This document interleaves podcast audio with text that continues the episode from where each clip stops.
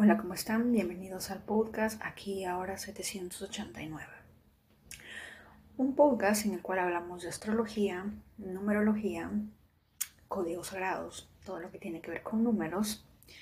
Y recientemente empezamos un poco de aprendizaje sobre la cábala.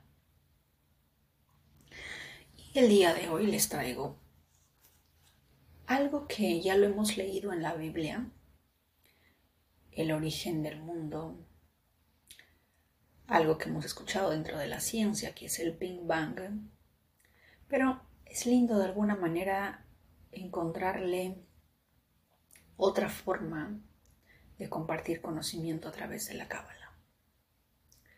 De acuerdo a la cábala dice que en un principio todo era luz. Todo era luz. El creador era esa luz que que llenaba todo el vacío. En algún momento quiso, quiso, quiso poner toda esa luz en un objeto, en algo, porque quería dar en sí mismo. Tenía dentro, dentro de su naturaleza dar. Y estaba buscando dónde poder dar y no lo encontraba. Así que dentro de la cábala nos cuenta que se tuvo que crear, entre comillas, un vaso, un receptor. Pongámosle un vaso, ¿verdad? Y el creador decidió poner su luz, la luz, dar su luz en sí a este vaso. Y cómo es la naturaleza de la que cada uno de nosotros venimos, la naturaleza de la luz, las leyes universales. La Cábala también cuenta que en un momento el vaso se sintió bien, se sintió hermoso recibir toda esta luz, pero en algún momento el vaso sintió vergüenza, porque el vaso dijo, que de alguna manera estaba únicamente recibiendo y también quería dar. Y en esto nos cuentan de alguna manera cómo es que en la Biblia nos dicen que el Creador nos hizo a imagen y semejanza suya. El Creador, la luz, al dar toda esta, esta energía, esta luz a este vaso, el vaso no dijo, ah, feliz, sígueme dando más luz, yo soy feliz, dame, dame, dame, dame, dame, dame, dame. No. En algún momento dijo, porque solo estoy recibiendo, yo también quiero dar. Si tú me estás dando algo, ¿por qué yo no puedo dar? Y sintió vergüenza de sí misma. Y en, este, en, esta, en esa pequeña constricción, en, esa pequeña, en ese pequeño malestar del vaso, esa pequeña vergüenza que tuvo de, de simplemente recibir, también ahí se manifestaba que al momento de que recibió la luz, también recibió parte de la esencia del Creador que estaba en dar. Y el vaso fue consciente de ello. Es decir, que al momento en que la luz del Creador estaba siendo dada en este vaso, no solamente en, esa, en, ese, en ese viaje energético, en esa transacción energética, por así decirlo, no solamente el Creador le estaba dando luz, sino que en ese proceso también le estaba dando parte de sí mismo. Y eso es lo que nos dicen cuando de alguna manera Dios nos hizo su imagen y semejanza. ¿Verdad? Y partiendo con el vaso, al momento que sintió de alguna manera vergüenza, en algún momento empezó a contraerse, empezó a sentirse como que incómodo, porque también quería dar. También sentía esa, esa naturaleza, ese instinto, ese, no le encuentro una palabra terrícola de la tierra, como para poder expresarlo, pero el vaso también quería dar. Al igual que el Creador, al igual que su Padre, le se lo había dado, le había dado la luz, el vaso en sí también quería dar. Y en algún momento se sintió incómodo y empezó a contraerse. Empezó a contraerse de tal, de, tal forma, porque estaba sumamente incómodo con no poder dar, que de alguna manera u otra, al estar, al estar contrayéndose dentro de sí, explotó. Y eso de alguna manera es semejante a lo que nos dicen en la ciencia con lo que ocurrió en la teoría del Big Bang que al contraerse ese vaso simplemente explotó. Porque ese era el fin, dar. Y en ese momento que el vaso explotó, de acuerdo a la cábala, nos dicen que el mundo físico y el mundo metafísico se unió. Desde ese primer momento se unió. Jamás lo habría visto de esa manera, pero la cábala o los cabalistas tienen una forma muy interesante de, de leer la Biblia, de leer los preceptos del Creador. Y me parece muy curioso esto porque a lo largo de la vida nosotros, bueno, en términos de marketing se maneja esto, esta naturaleza del ser humano de que cuando alguien te da algo, por alguna razón dentro de ti empiezas a sentir vergüenza, empiezas a sentir cierta incomodidad, empiezas a sentirte en deuda, entre comillas. ¿No les ha pasado? Que en algún momento alguien les da algo, les regala algo, les comparte algo, y en, en determinado momento una persona se siente incómoda porque está recibiendo de más y no está, y no está dando. Cuando es, está dentro de nuestra naturaleza, como los hijos del Creador. Yo me pregunto, ¿qué pasará con esas personas que simplemente reciben, reciben, reciben, reciben, a los que nosotros, entre comillas, los llamamos narcisistas y entre otros? ¿Qué pasará con esas personas? ¿Cómo se manifestará el recibir? que solamente reciben, reciben, reciben, reciben y no dan. No sienten esa naturaleza inherente del ser humano de devolver o de poder retornar o de también querer dar para poder estar de alguna manera en equilibrio. Me imagino que al, cuando uno se da cuenta de eso, debe de haber un desequilibrio dentro de su energía. Y ese probablemente podría ser el inicio del caos. La Cábala habla del proceso del caos, como lo llamaría e. Eckhart Tolle, como una, de alguna manera, como un espíritu, como una conciencia, como un ser humano que no está consciente. Porque cuando eres consciente, e-, eres capaz de darte cuenta de este tipo de cosas. Pero cuando no estás consciente, simplemente no estás consciente. Pero dentro de esa inconsciencia, estás creando caos dentro de ti. ¿Verdad? Porque dentro de este mundo existen leyes universales que quieras o no aceptarlas, siempre son leyes.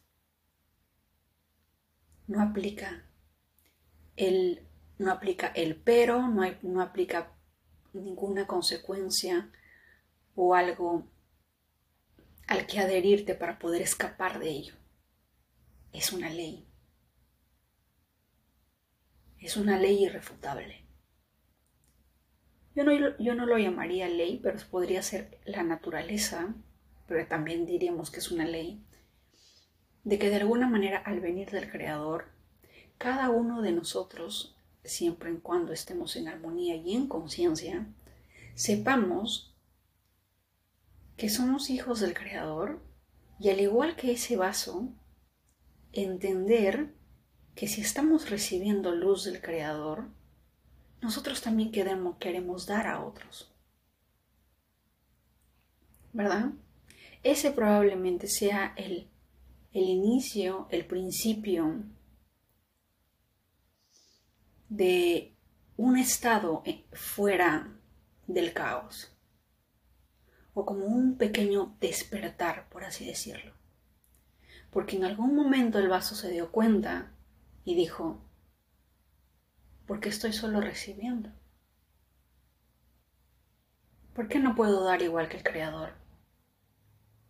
Yo también quiero ser como el Creador, yo también quiero dar parte de mí y se contrajo de tal manera que explotó y al momento de explotar unió el mundo físico con el metafísico.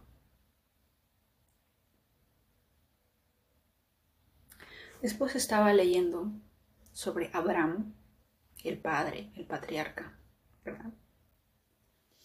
Y estaba viendo algo muy interesante, y es que dentro de la cábala el número 12 significa un final el final de algo para empezar algo.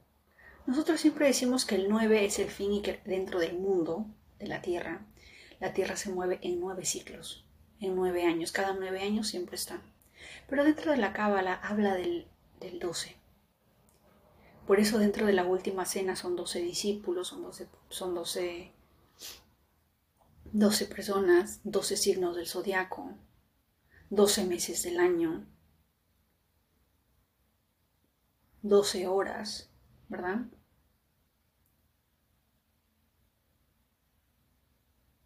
Y hay muchas cosas que tienen que ver con, con 12. Y que a veces uno no se da cuenta, pero está ahí. Y justo en Génesis 12, capítulo 1, versículo 2, miren ese 12, 12, en, en la cábala habla en la que en ese momento es cuando de alguna manera, eh, si no me equivoco, el creador le dice a Abraham, prepárate, deja tu familia, que tienes que embarcar un viaje y haré de tu nombre un, un nombre grande, de alguna manera, un nombre famoso o algo así, porque empezaba el viaje espiritual. Pero antes de Génesis 12, 1, 2, también nos habla dentro de la Cábala que tuvieron que pasar muchas, pero muchas generaciones en las que el Creador estuvo observando de alguna manera, entre comillas, la misma naturaleza del vaso. Y que no, y que no todo ser humano en aquel entonces la tenía, y sino que lo encontró en Abraham. Porque Abraham, dentro de su dentro de su clan, por así decirlo, él se daba cuenta y poseía cierto nivel de, él se le dio el regalo de la intuición. Y él podía darse cuenta de que, ¿por qué uno tenía que adorar un Dios falso cuando el Creador de alguna manera estaba en todos lados? Al Creador no se le podía encerrar en una sola imagen y pretender que esté ahí contigo a cada rato, cuando el Creador era mucho más que eso. Y cosas así a lo largo de la vida de Abraham, y en la cual también se refuso, al igual que Daniel, el profeta Daniel, y que lo metieron a una, a una fosa de leones, ¿se acuerdan? Y este, este, este hecho pasa a las personas que de, repente de alguna manera no quieren postrarse ante ídolos falsos. Y si nos damos cuenta, estamos tan, tan dormidos que nosotros sí adoramos al líder, a, a personas de barro, literalmente. Adoramos bandas, grupos, personas, influencers, queremos ser como ellos. En, India, por ejemplo, hay una chica que se llama Sunny Leone. Ella era de origen hindú, pero si no me equivoco se mudaron o ella nació en Canadá, creo si no me equivoco, de padres de religión Sikh. La religión Sikh es una, es una religión muy, es una mezcla entre el hinduismo y la religión musulmana. La religión Sikh nació de esas dos, de esas dos religiones. Cuando, cuando se veía que la religión hindú y la religión musulmana eran como de alguna manera Sodoma y Gomorra entre el, mal, entre el mal y el bien y había que, generar un equilibrio. Ahí fue cuando nació la religión Sikh. Y para no irme de, a otro aspecto. Pero, y en esta religión, obviamente, es muy, eh, muy mal visto el que una mujer cree contenido para adultos y se dedique a hacer ese tipo de servicios, ¿verdad? Pero Sunny Leone de alguna manera lo hizo estando en Canadá porque no encontraba los medios para poder eh, comprar, tener la vida que ella quisiera, qué sé yo. Así que obviamente dentro de su clan, dentro de su grupo, dentro de su religión, cuando se enteraron ello, simplemente la, la descartaron, ¿verdad? Eso es lo que pasa dentro de, dentro de India cuando haces algo mal es como que tu clan, tu clan familiar te aleja. Es un castigo que está generado de generaciones en generaciones que hace que de alguna manera te, uno se autodestruya. ¿Verdad? Porque dentro de la naturaleza humana siempre está el de pertenecer a algo, el de pertenecer. Ese sentido de pertenencia lo tenemos inherente. Así como cuando sentimos yo soy de México, yo soy de Chile, yo soy... Ese sentido de pertenencia nos acompaña siempre pero que en algún momento u otro nos digan, sabes que no naciste aquí o no eres de aquí o que el mismísimo presidente de tu país te exilie, es un, es un castigo horrible, ¿verdad? Por eso en generaciones el exilio era eh, el castigo máximo. Y en, los, en, los, en las dentro de las tribus, de los clanes indígenas, también ese era un castigo muy elevado, el exilio, el apartarte del clan porque eso te consumía, te mataba por dentro. ¿Verdad?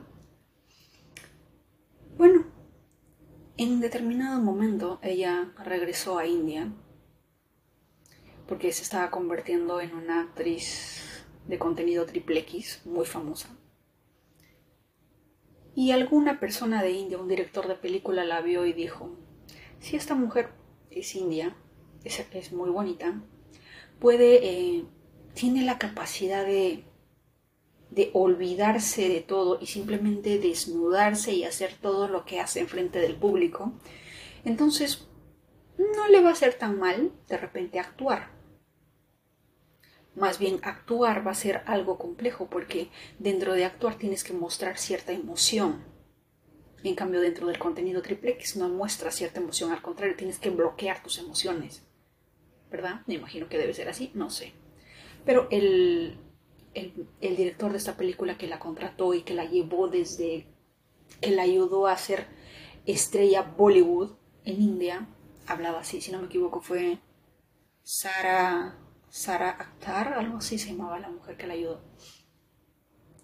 Y, Sonny Leone fue extremadamente famosa, muy famosa, la pusieron en películas de alto nivel como personajes principales de, de, alguna manera en canciones que tenían que ver con esa energía. Y no, se, y no, y no, y no, lo van a, y no lo van a imaginar, pero India siendo un país tan conservador, esta mujer logró la fama rapidísimo. Y, cuando tú veías que había eh, presentaciones donde ella estaba, las jovencitas decían que querían ser como ella. Sabían que había sido una estrella Triple X lo sabían.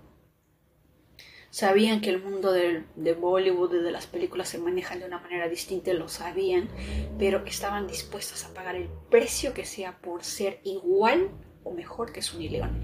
Y la adoraban y hasta le besaban los pies. Y eso, eso lo podemos ver en cada uno de nosotros a lo largo del mundo. Siempre hay una estrella, siempre hay algo siempre hay alguien que nosotros, entre comillas, adoramos.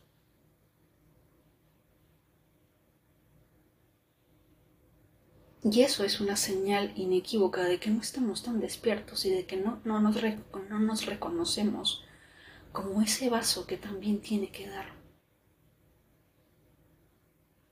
Que también tiene que sentir ese, esa pequeña vergüenza de repente de solamente recibir y también tiene que dar. ¿Verdad?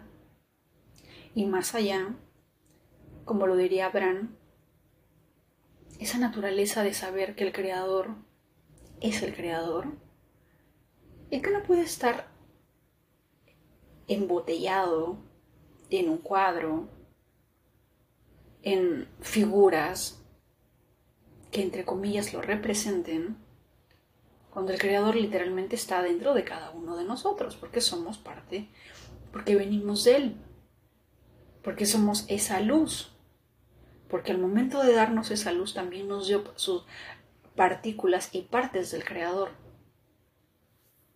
Y eso es algo que probablemente nosotros no creemos.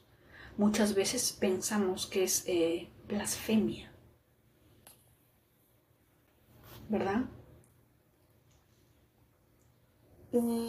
la cábala también habla sobre el miedo al creador. Pero la cábala le encuentra una palabra que se llama Awe. A-W-E, que voy a estudiar a fondo qué significa, porque cuando me dicen miedo al creador, nosotros entendemos como miedo, pues no, es una, es una palabra miedo, o sea, uno tiene que tenerle miedo porque tiene que ver algo con el mal. Pero dentro de la cábala ellos lo dicen, no es así. Pareciera que mezclaran el miedo, pero que que a su vez ese miedo tiene que ver con fe, con certeza. Y que la cábala no entiende cómo hay seres humanos que de alguna manera tienen miedo de Dios y como tienen miedo de que Dios los castigue, no hacen acciones malas. Eso de plano, la cábala dice, eso no se entiende, eso es sumamente descabellado.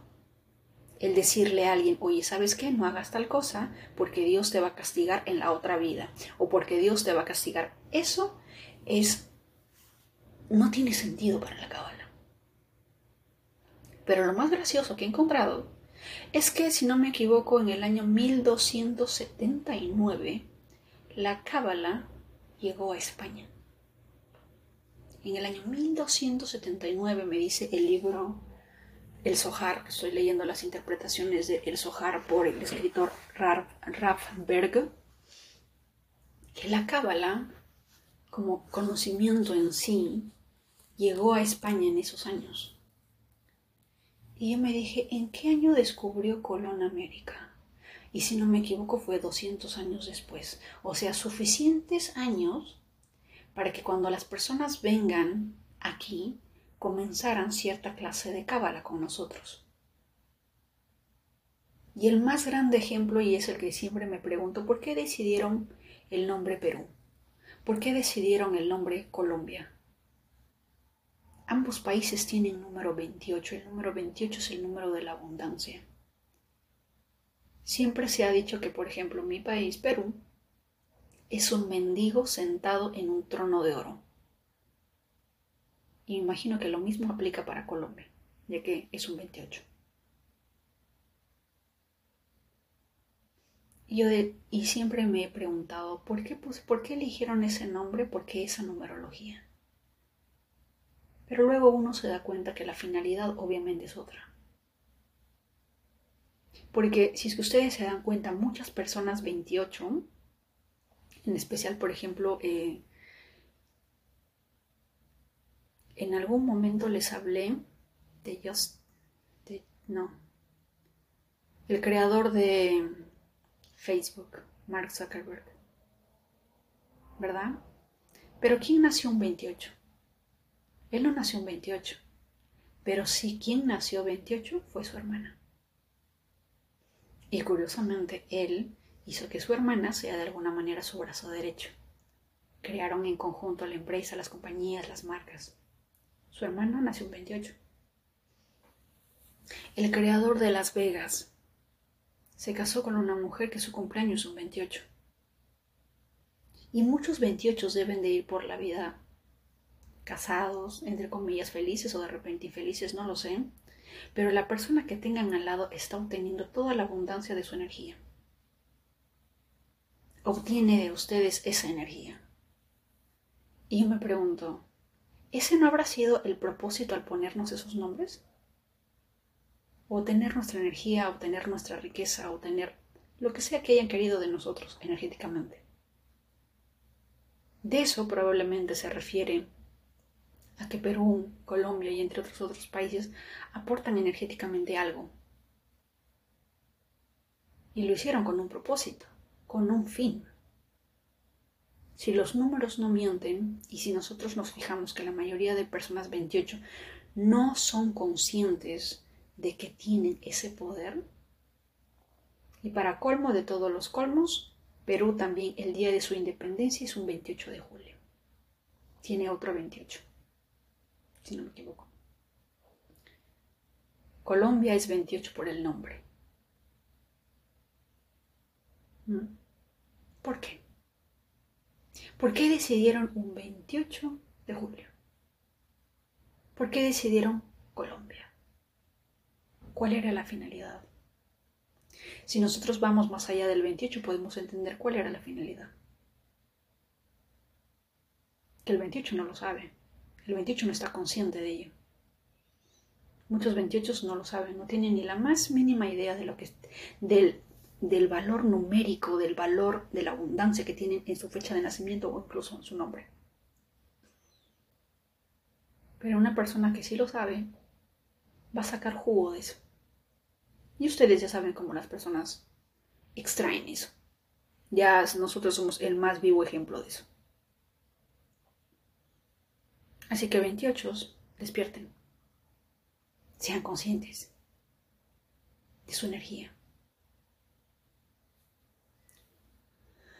Y luego, el tema de Abraham. Dicen, ¿por qué de alguna manera, si Abraham era tan perfecto, por qué el Creador no puso a... ¿Por qué Abraham no fue el primer ser humano que creó Dios? ¿Por qué, ¿Por qué no fue Adán? ¿Por qué fue Adán y por qué no fue Abraham? Y en la cábala nos dice que de alguna manera tenía que ser así, porque de, alguna manera Abraham iba a poder salvar o iba a lograr la redención del ser humano a través de su, a través de su existencia. Lo cual es interesante. Y dicho sea de paso, Abraham tiene una numerología 8. Dentro de la Biblia o dentro de estos libros religiosos, cuando ustedes lean, si es que se les da por leer la Biblia, y lean capítulo, versículo, comparen, vean el número y vean el mensaje de ese versículo. Y traten de conectar los números con ese mensaje. Porque los números siguen a la energía la energía sigue los números. ¿Verdad? O sea, me parece curiosísimo que Génesis 12, capítulo 1, capítulo 2, que si lo pusiéramos en modo de reloj sería 12-12, ¿verdad? Y en ese preciso capítulo, Dios le dijera a Abraham, prepárate, deja todo, que vas a empezar un gran viaje. Y dentro de la cábala dice que ahí, ahí fue el inicio del viaje espiritual, del viaje en el cual en cada uno de nosotros estamos. Ese fue el inicio. Que hubo un final y hubo un inicio. Y yo digo, ¿por qué el 12? ¿Por qué no fue un 9? Si el 9 es el número de finales, entre comillas, ¿verdad? Pero ¿por qué la cábala es el 12? Y también nosotros siempre decimos que la numerología viene de los caldeos. Y hoy día descubrí algo muy interesante que no, no, no, no me había dado cuenta anteriormente porque estaba... Yo pensaba que los caldeos pues venían de otra generación mucho, mucho, muchísimo más anterior que todo. Pero resulta que hay una parte en la Biblia en la que cuando el Creador le está diciendo a Abraham que tiene que empezar el viaje o que ya se está mudando, porque se van a... Ahí hay una mudanza entre toda la familia de Abraham que tienen que mudarse a Canaán. ahí dice muy claramente que ellos se mueven de la provincia de Ur. Ur de Caldes. Y obviamente es los caldeos. O sea, de alguna manera Abraham provenía de los caldeos. Yo no sé quién encuentra ese pasaje en la Biblia, pero dentro de la Cábala nos dice así, ellos se movieron de Ur, de Cal, es como, si nos dijeran, se movió desde Lima, Perú, hasta Chile. O sea, Ur era la provincia de los caldeos. O sea, Abraham era caldeo. Y de ahí proviene la numerología. Claro que luego cuando Pitágoras creció y, nació y en su, en su época, hubo todo un cambio, pero el origen de los orígenes viene de los caldeos. Y dentro de los números caldeos, siempre, siempre les he dicho en episodios anteriores que, por ejemplo, cuando, sus nombres completos, por ejemplo, en un solo dígito, supongamos, terminen tres, pero ¿cuál es el número que va detrás? ¿Es el 12? El 12 no es un número para los, para los caldeos dentro de la numerología caldea, no es un número un tanto positivo. En algún momento les comenté, por ejemplo, que mi nombre anterior, que se llamaba Diana, tiene que ver con el 12. Y el número 12 hablaba de víctima, de ser eh, víctima de engaños, víctima de traición, y que en algún momento esta persona iba a hacer el sacrificio de algo para la ganancia de alguien. Y cuando leí esa parte, lo primero que se me vino a la cabeza fue la princesa Diana la primera persona que se me viene a la cabeza fue ella. Y dije, ahí tiene sentido. Y, y, y, en TikTok, cuando a veces por, por resonancia, como se llame, uno encuentra usuarios que también se llaman Diana, resulta y acontece que también tienen cierto, cierto patrón de de ser víctimas de engaño, de estafa y este tipo de cosas, que no son nada positivos. Y cuando empecé a ver ese patrón, cuando empecé a ver esos, esos patrones repetitivos, fue que dije, no, lo siento padre, que en paz descanses, pero tu nombre no me gusta. ¿Verdad? Yo sé que tiene que ver con fin, que es muy lindo que el Génesis sea 12-2 y que habrán ahí empezado un viaje, pero también dentro de, dentro, detrás la otra contraparte de ese número también es un tanto negativo. ¿Verdad? Otros números, eh, hay personas que dicen que tienen, le tienen miedo al número 13. Pero las personas que realmente conocen de numerología saben cómo usar el gran poder del número 13. Porque si te fijas, el número 13 tiene al Sol o sea, al mismísimo Sol junto a Júpiter. ¿Tú te imaginas ese nivel de potencialidad energética que tiene ese número? Al mismísimo Sol con Júpiter que todo lo expande y lo multiplica. El Sol es el astro rey y que a este le acompañe Júpiter que es el que todo lo expande, el que todo lo multiplica, la alegría, la felicidad, la filosofía, todo, porque es energía de Sagitario, es el regente de Sagitario. También en una, antes de que naciera Neptuno, antes de, que descubrieran a Neptuno, era el regente de Pisces. Y dentro del regente y dentro de la regencia de Pisces le daba eh, de alguna manera el dominio sobre el inconsciente. Por eso Pisces está en la casa 12. ¿Y qué es la inconsciencia? Yo en algún momento les dije que el inconsciente es como ese mar que nosotros vemos. Cuando vamos al mar, vemos el mar, pero no, no conocemos profundidad. Si es que estuviéramos en un bote en medio del mar y pudiéramos ver hasta el infinito, hasta el hasta el límite en el que termine el mar, quién sabe y terminamos locos. Nos da pánico, nos da miedo, porque es oscuro, porque no conocemos, porque no sabemos. Y es lo mismo que pasa cuando nosotros, cuando yo les digo, conózcanse, viajen hacia el interior. Pero las personas no quieren, tienen miedo. tienen miedo de encontrar eso. ¿Por qué una persona en su sano juicio escogería una terapia de shock o una terapia de choque de, de electricidad antes de estar solo? ¿Por qué? Simple, tiene miedo de su propia naturaleza. Pero más allá de su propia naturaleza es la mente. Porque la mente lo tiene cautivo en una serie de prisión y tener que luchar contra esa mente, tener que luchar consigo mismo, es algo que no se da. Por eso es que la mayoría del mundo anda distraído. Estamos distraídos viendo la tele, viendo la película, escuchando un chisme, la vida ajena de los demás, qué está pasando con Shakira, qué está pasando con tal por aquí, por allá, más que el chisme de sobre uno mismo. Qué distinto sería que estemos al pendiente de los chismes que nos genera el ego. ¿Verdad? Que el observador se siente, se te despiertes, el observador se siente y diga, empezó la hora del chisme. Vamos a ver qué nos dice el ego el día de hoy. Vamos a ver qué nos inventa el ego, qué nos inventa la mente el día de hoy. Y simplemente vamos observando cada pensamiento, cada pensamiento, como los chismes del día, como los chismes de la farándula. ¿Pero lo hacemos? No es más interesante la vida del otro que, la vida misma. Y así vamos dormidos, entre comillas. ¿Verdad? ¿Por qué? Porque probablemente esa, esa dualidad que tenemos también nos asusta, también nos espanta. Porque dentro de esa luz, al ser dual, también hay una oscuridad. Son las dos caras de la misma moneda, la luz y la oscuridad. La luz no existe sin la oscuridad y, no hay oscuridad sin luz.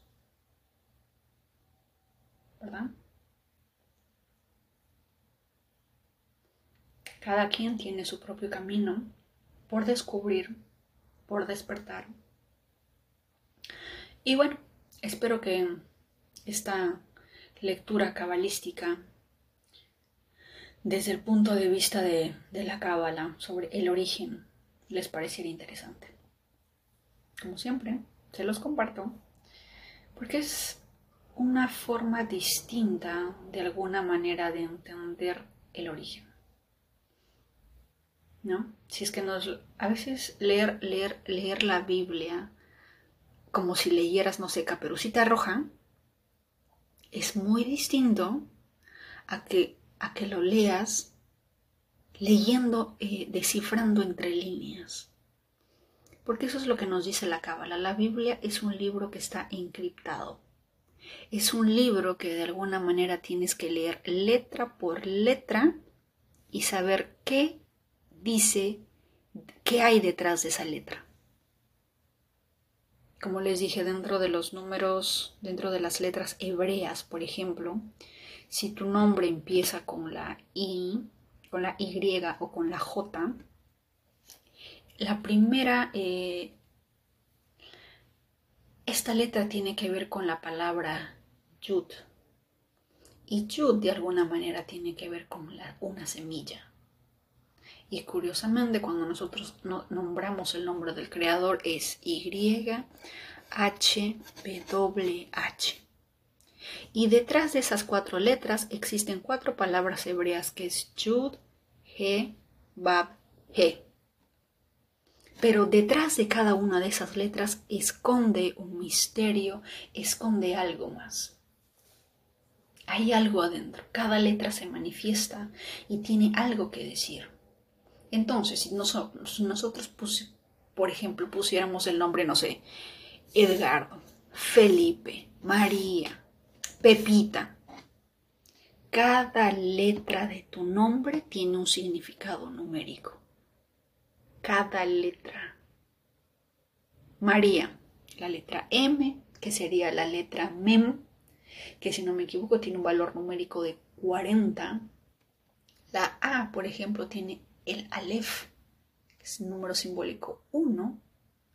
La R tendría que ver con Reish, que es el número 200. La I tendría que ver con el Yud, que vale 10, y otra A, que equivale al Aleph. Un nombre que tiene mucha A, podríamos decir que tiene que ver con inicios, con energía, que curiosamente también es A de Aries, ¿verdad? Aleph es el uno. Hay un libro, si no me equivoco, de Paulo Coelho que se llama El Aleph, que ya ni me acuerdo porque antes leía todos sus libros, pero me resuena a que tiene que ver con inicios, Aries. De ahí que las personas que se llaman María también tienen ese, ese, ese ímpetu, esa, no sé por qué, pero siento que tienen una energía masculina. Así como María Félix, esa energía de dominar, de ser el centro del yo, yo, yo, ¿verdad? Y obviamente la M, que es el inicio de su nombre y que también tiene que ver con el número 400, eh, Déanse cuenta de eso. El, perdón, el número 40. El número 4, es decir, su letra, la primera letra de su nombre empieza con 4. ¿Quién es el regente del 4? Urano. ¿Y acaso no es Urano el más potente de alguna manera? Casi dentro de la numerología caldea, el 4 a veces eh, es igual al Sol. Tiene esa misma fuerza. Y es Urano. Y nosotros ya hemos hablado del 4. Al 4 le encanta el orden, es muy, eh, es muy, es muy místico, es muy visionario el 4. Y así, cada, cada letra de tu nombre tiene algo de ti. El que tenga muchas A's, el que tenga mucha E, el que tenga mucha I, el que tenga mucha O, mucha U, mucha letra M, mucha letra P, mucha letra L, todo, todo, todo, todo te dice algo de ti. Y dentro de la cábala también dice que cada letra de tu nombre también nos habla no solamente de, de este nombre que tenemos en el plano físico, sino que también ese nombre tiene conexiones o nos brinda conexiones con el plano metafísico del cual vinimos. Y yo me quedé, wow, interesante, majestuoso, ¿verdad? Y bueno, la aventura, el viaje se acabó por hoy. Los espero en un próximo episodio y que tengan un lindo día.